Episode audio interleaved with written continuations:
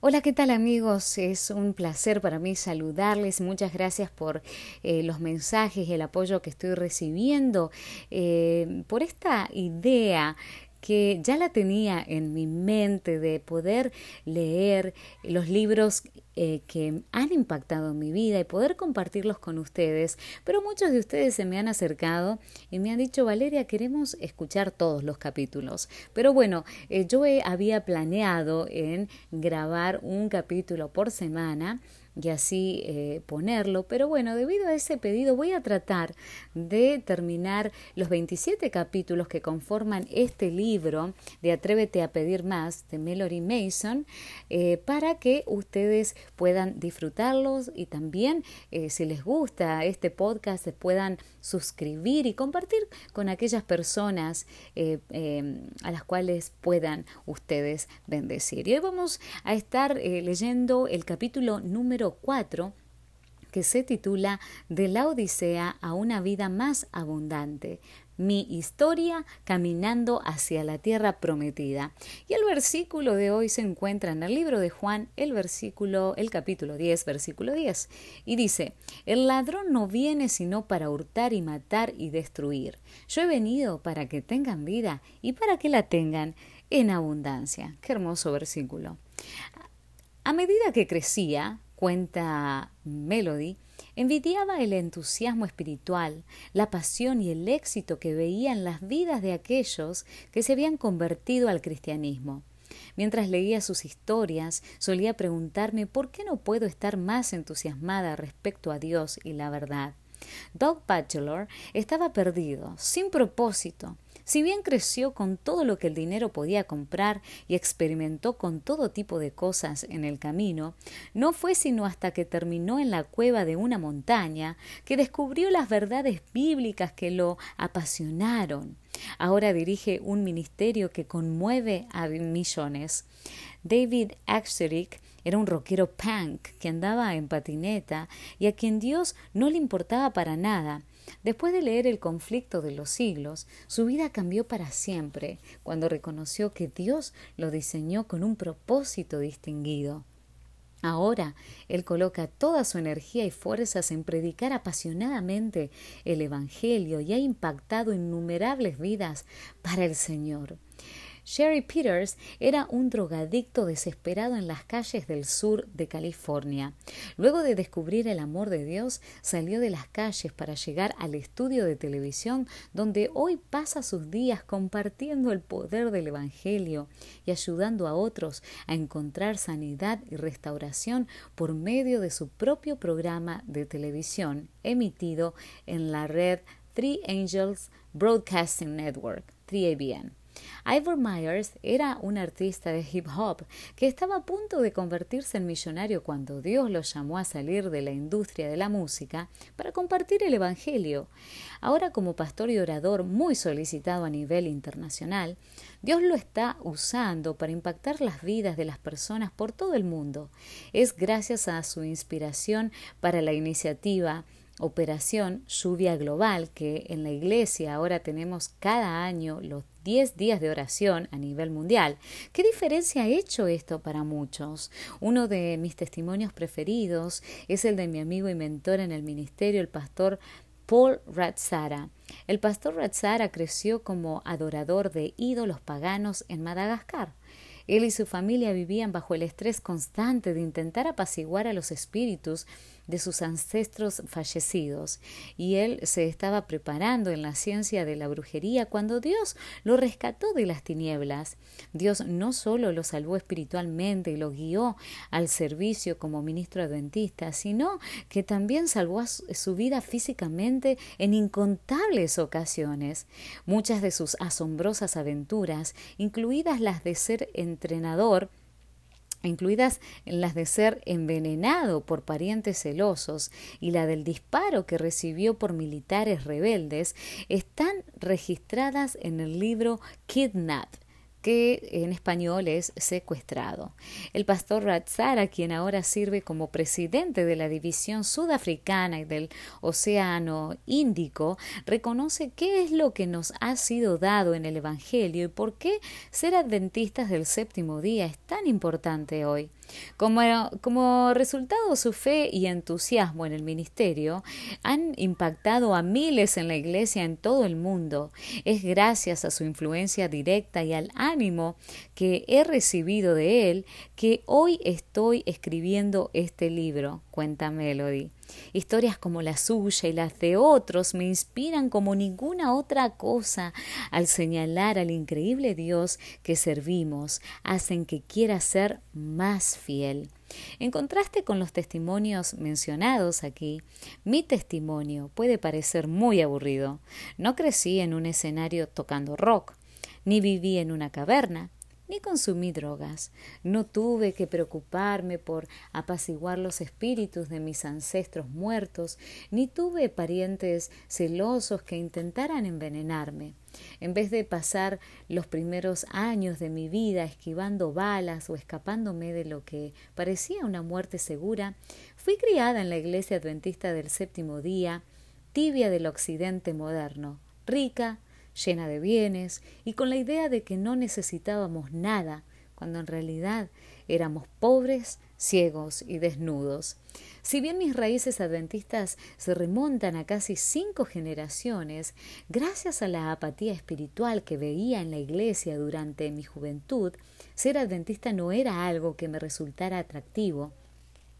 Sí creía en las doctrinas, guardaba el sábado y amaba los cultos familiares diarios en los que mi padre nos leía la Biblia, pero realmente no disfrutaba de ir a la iglesia. Sin embargo, no abandoné la iglesia porque algo en el fondo de mi corazón me decía que Dios deseaba más para su pueblo y más para mí.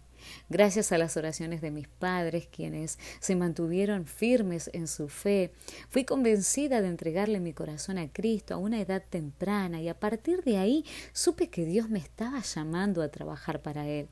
Pero no fue sino hasta que llegué a la escuela secundaria lejos, en una pequeña institución llamada Oklahoma Academy, que me entusiasmó realmente la idea de ser una cristiana adventista del séptimo día. Ahí la oración se convirtió en algo mucho más real y personal para mí. Y fue ahí que comencé a desarrollar un fundamento sólido para mi fe. Como resultado de mi creciente interés en servir al Señor, a lo largo de mis años de secundaria y universidad, me involucré en todo lo que pensé que me podría ayudar a crecer en mi caminata espiritual. Estaba activa en grupos de adultos jóvenes, me ofrecí como voluntaria en diversos ministerios, me involucré en el liderazgo de programas para memorizar las escrituras, escribí artículos y me enamoré de la misión. Viajé de aquí a allá alrededor del mundo.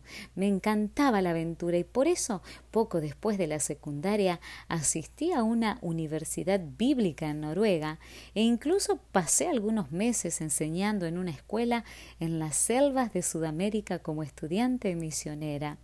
En la universidad mi relación con Dios comenzó a crecer y, enfrentando la vida y mis estudios, avancé con entusiasmo y pasión.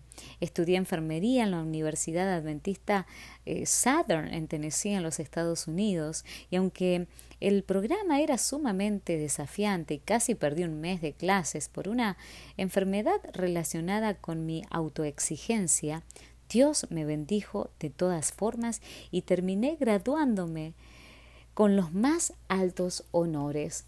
Después de la graduación comencé a trabajar como enfermera matriculada cerca de mi familia y cada vez que aparecía una oportunidad viajaba y hacía trabajo misionero. Dirigí reuniones evangelizadoras en Kenia, eh, realicé trabajo médico en Egipto, enseñé inglés a alumnos de escuelas primarias en Corea del Sur y varias cosas más mientras buscaba sinceramente servir al Señor por medio de una serie de circunstancias difíciles que realmente pusieron a prueba mi fe, Dios lentamente comenzó a abrir mis ojos a la necesidad de una experiencia mucho más profunda con Él. En enero del 2007 fui dirigida providencialmente a asistir a un pequeño retiro de discipulado junto a otros quince jóvenes. El objetivo era simplemente conocer a Cristo por medio de su palabra y compartimos un fin de semana poderoso. Además de estudiar la Biblia todo el día, pasamos nuestras noches orando juntos. Orábamos hasta tarde por nuestros seres queridos, por victoria espiritual, por una comprensión más profunda de la palabra de Dios y sobre todo por el derramamiento del Espíritu Santo en nuestras vidas. Uno de mis pedidos de oración personal fue que Dios me diera una comprensión más profunda de la cruz y pudiera valorarla más. Esto puede parecer extraño, ya que había sido cristiana toda mi vida, pero mi corazón siempre había estado adormecido a lo que Cristo hizo en el Calvario. Era como si no me hubiese impactado personalmente. Al continuar con el estudio de la Biblia y la oración durante el fin de semana, mi fe lentamente comenzó a crecer y comencé a enamorarme de mi Salvador como nunca antes. Al volver a casa continué sumergiéndome en la palabra de Dios y pasando más y más tiempo en ferviente oración. Fue en ese momento que realmente comencé a atreverme a pedirle más, a pedirle más a Dios en el ámbito espiritual.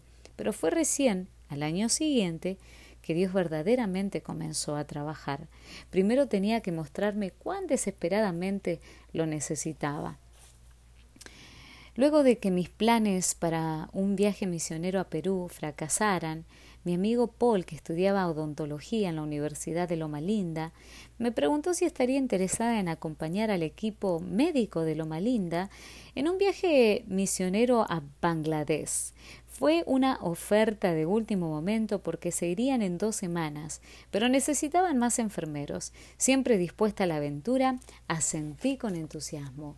Dos semanas después estaba con mis compañeros en una camioneta abarrotada de gente a los saltos en las calurosas y polvorientas calles de Dhaka, la capital de Bangladesh, un país de aproximadamente 170 millones de habitantes y un país del que se sabía muy poco. Aunque había viajado por varios países del tercer mundo, el sufrimiento que presencié en este viaje me conmovió hasta lo más profundo.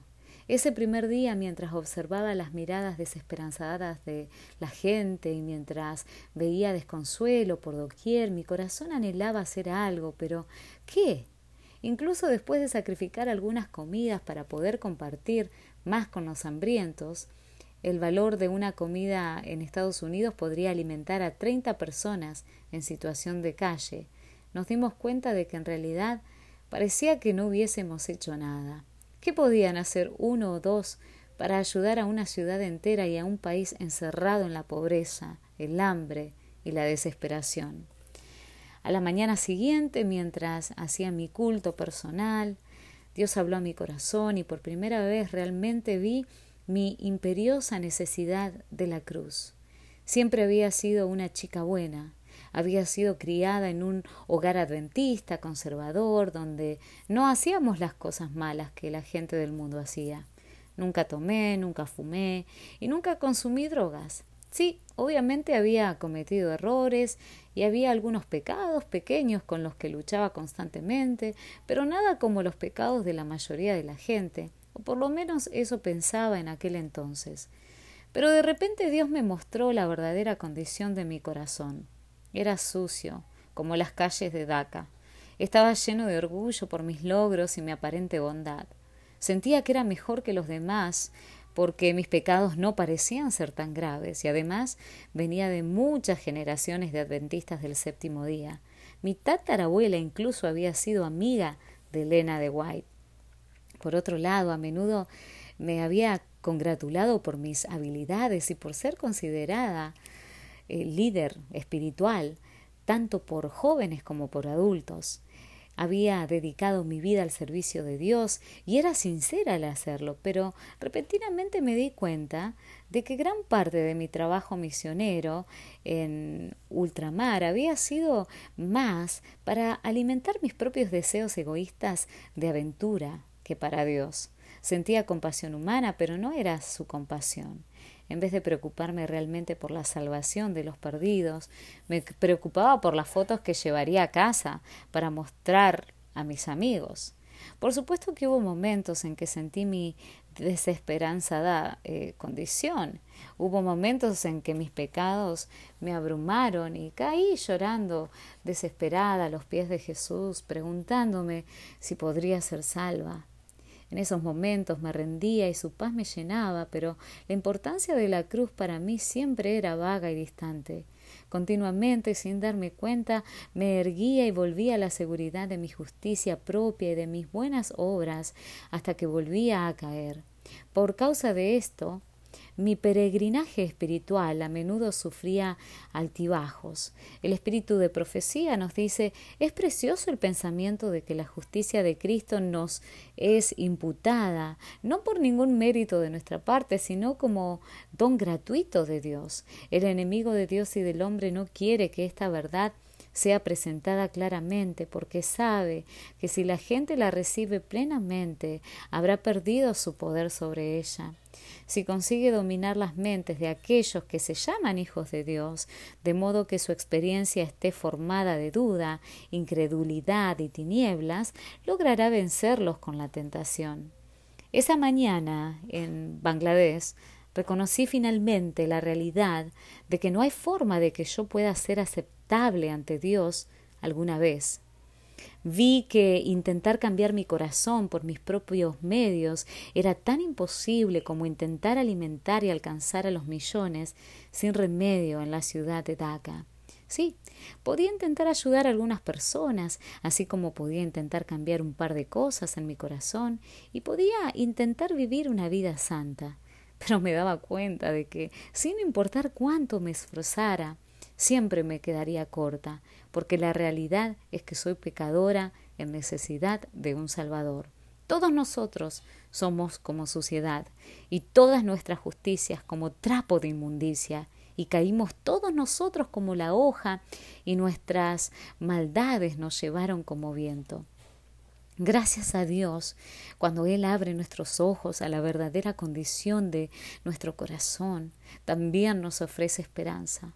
Venid luego, dice Jehová, y estemos a cuenta. Si vuestros pecados fueren como la grana, como la nieve, serán emblanquecidos.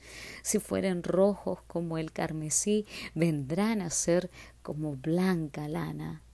Mientras estaba sentada con mi Biblia meditando en estos pasajes, podía oír el sonido proveniente de la calle de abajo, lleno de bocinas, gallinas que cacareaban y bebés que lloraban. Pero este ruido comenzó a desvanecerse cuando pude contemplar el amor del Salvador como nunca antes. Las lágrimas empezaron a correr por mis mejillas al entender con profundidad el significado y la importancia de lo que Cristo había hecho por mí en el Calvario cuando me di cuenta de lo que Él ya había hecho por mí, una obra que únicamente un Dios sobrenatural podía realizar, y cuán terriblemente perdida e inmunda estaba yo sin su manto de justicia, un regalo que nunca podría ganar por mis medios, mi corazón se quebrantó con una gratitud y un amor que no podía expresar. Lloré y lloré esa mañana mientras le decía una y otra vez en medio de sollozos sofocantes, gracias, gracias, gracias por extenderte para salvarme aún a mí. Y mientras lloraba me sobrecogió un gozo extraño, pero asombroso, y una paz como nunca antes había experimentado. Fue recién ese día que sentí el toque del poder y la belleza del Evangelio de forma tan dramática que me cambió para siempre. En uno de mis libros preferidos, El deseado de todas las gentes, Elena de Guay escribe El corazón orgulloso lucha para ganar la salvación pero tanto nuestro derecho al cielo como nuestra idoneidad para él se hallan en la justicia de Cristo. El Señor no puede hacer nada para sanar al hombre hasta que, convencido éste de su propia debilidad y despojado de toda suficiencia propia, se entrega al dominio de Dios. Si bien la mayoría de los cristianos ha oído muchas veces la historia del Evangelio, así como yo la había oído, muchos aún no comprenden por completo su significado. Aunque predicamos el Evangelio, negamos su poder. Aunque intentamos compartirlo, eh, nuestras vidas permanecen inalteradas. Hudson Taylor, uno de los primeros misioneros pioneros en el interior de la China, Pasó muchos años sirviendo al Señor antes de darse cuenta de la importancia personal del Evangelio. Desanimado por el peso del pecado y sus constantes flaquezas, anhelaba la paz pero veía solo oscuridad. Incluso llegó a preguntarse si Cristo podía salvarlo. Un día, la verdad del Evangelio llegó a él y comprendió la totalidad de lo que Cristo había venido a traerle a él. En una carta a su hermana describe su despertar y el efecto que tuvo en su vida. Pero ¿cómo fortalecer la fe? No buscándola, sino descansando en quien es fiel. He luchado en vano para descansar en Él. No me esforzaré más, porque ¿no ha prometido acaso permanecer conmigo, nunca abandonarme, nunca fallarme? Lo más dulce, si es que uno puede decir que una parte es más dulce que la otra, es el descanso que trae la identificación completa con Cristo. Al darme cuenta de esto, ya no estoy ansioso por nada, porque Él, yo sé, es capaz de cumplir su voluntad, y su voluntad es la mía. No importa dónde me lleve o cómo, porque en las situaciones más fáciles Él debe darme su gracia y en las más difíciles su gracia es suficiente. Un tiempo después, algunos testigos de la vida transformada de Hudson Taylor añadieron sus propios testimonios. Él era un modelo de quietud. Retiró del Banco Celestial hasta su más mínimo ingreso. Mi paz os dejo. Si algo no perturbaba, no perturbaba al Salvador o alteraba su espíritu, tampoco lo afectaba a él. No sabía lo que era estar apurado, tener nervios estremecidos o un espíritu irritado. Sabía que había paz que sobrepasa todo entendimiento sin la cual no podía vivir. En vez de esperar que pasaran tantos años, después de entregarle mi vida a Cristo, me hubiese gustado comprender el poder del Evangelio antes, como lo comprendió Hudson Taylor, pero muy a menudo cuando hemos sido criados en la Iglesia, con el tesoro frente a nosotros, no reconocemos lo que Dios realmente ha hecho, de lo que nos ha salvado o en lo que nos puede convertir con la fuerza que nos da. Solo han pasado pocos años desde que comencé este viaje maravilloso y por supuesto cada día es un proceso de crecimiento. Aún tengo mis luchas como todo el mundo y a veces caigo. He descubierto que tengo muchos más pecados ahora que lo que alguna vez creí posible tener, pero también he descubierto que Dios puede dar la victoria si me mantengo aferrada a Él. Caminar con el Señor cada día y experimentar el gozo de una relación personal con Él se ha convertido en mi mayor privilegio. Él no es solo eh, mi Salvador y Rey, mi amigo y confidente, sino que también se ha convertido en mi verdadero amor celestial.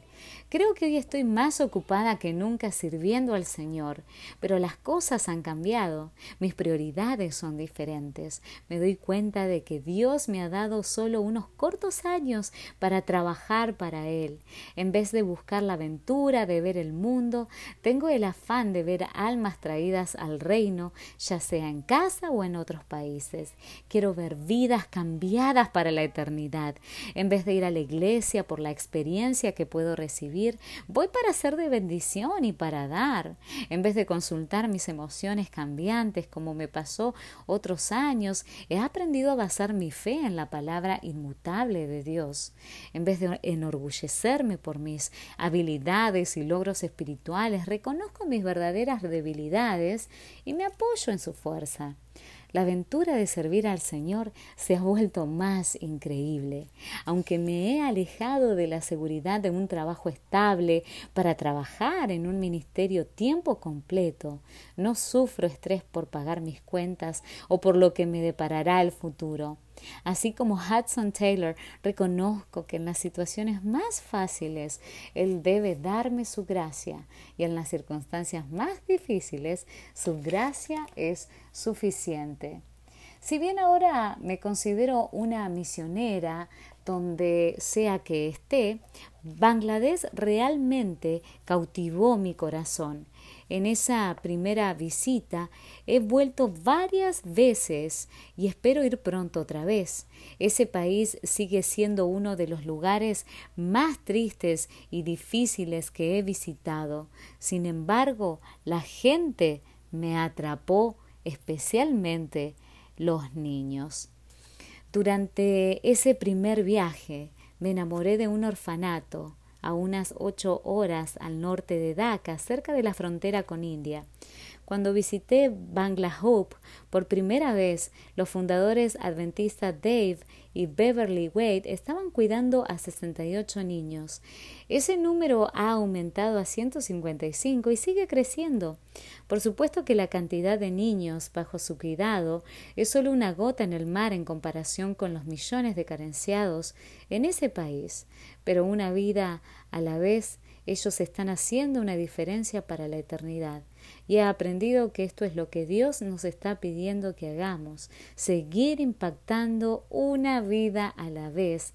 Igual que esos niños en Bangla Hope, nosotros también somos huérfanos, a quienes Dios ha rescatado de una vida de pecado, pero Él no nos recató para que nos guardemos sus bendiciones nos rescató para que podamos alcanzar a otros. A algunos nos ha rescatado de los pecados de Egipto para ayudar a liberar a aquellos que aún están en Egipto. A algunos nos ha rescatado de la odisea del desierto espiritual para que podamos rescatar a otros laodicenses. Al final y al cabo su propósito para todos nosotros es llevarnos a la tierra prometida. Hoy hay demasiados cristianos que, aunque orgullosos de haber abandonado el mundano Egipto se han quedado anclados en el desierto y no han avanzado más. Han criado a sus familias y han levantado iglesias en el desierto. Han construido sus ministerios en el desierto y por eso su fe ha sido seca y sin frutos, tal como la cultura del desierto estéril que los rodea. Pero Dios no nos llamó a salir de Egipto, de esclavitud espiritual para que acampemos en el desierto de la mediocridad espiritual. Él no nos hizo eh, cruzar milagrosamente el mar rojo para vernos entretenidos construyendo castillos de arena en el yermo desierto. Su intención es llevarnos a la tierra que fluye leche y miel. Este era su plan para Israel y este es su plan para nosotros hoy. Dejemos de perder el tiempo en el desierto espiritual, de la complacencia o de la justicia propia laodicense. Dios está listo para llevarnos a Canaán. Sí, esto va a requerir que desarmemos el campamento y salgamos de nuestra zona de confort, pero Dios tiene más para nosotros espiritualmente. ¿Por qué conformarnos con menos? Me gustaría cerrar este capítulo con un himno que realmente resume lo que Dios ha hecho en mi experiencia personal. Al ir atreviéndome a pedir más, no solo he probado y visto que Dios es bueno aquí y ahora, sino que también me ha mostrado destellos maravillosos de la tierra prometida de posibilidades y puede hacer lo mismo por ti. Antes fue la bendición, hoy es el Señor antes fue la sensación, hoy su voz. Antes sus dones quise, ahora al dador. Antes buscaba sanación, ahora solo a Dios. Antes fue un intento doloroso, ahora perfecta comunión. Antes fue salvación a medias, ahora en todo su esplendor. Antes fue aferrarme sin cesar, ahora Él me sostendrá. Antes me apartaba todo el tiempo, ahora mi ancla fija está. Antes ajetreada planificación, ahora confiada oración. Antes ansiosa preocupación, ahora todo bajo su control. Antes lo que yo quería, ahora lo que Jesús pidió.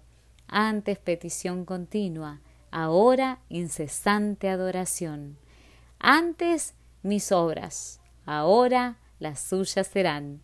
Antes intenté usarlo, ahora él a mí me usará. Antes poder quería, ahora ansío al poderoso. Antes trabajaba para mí, ahora solo para él.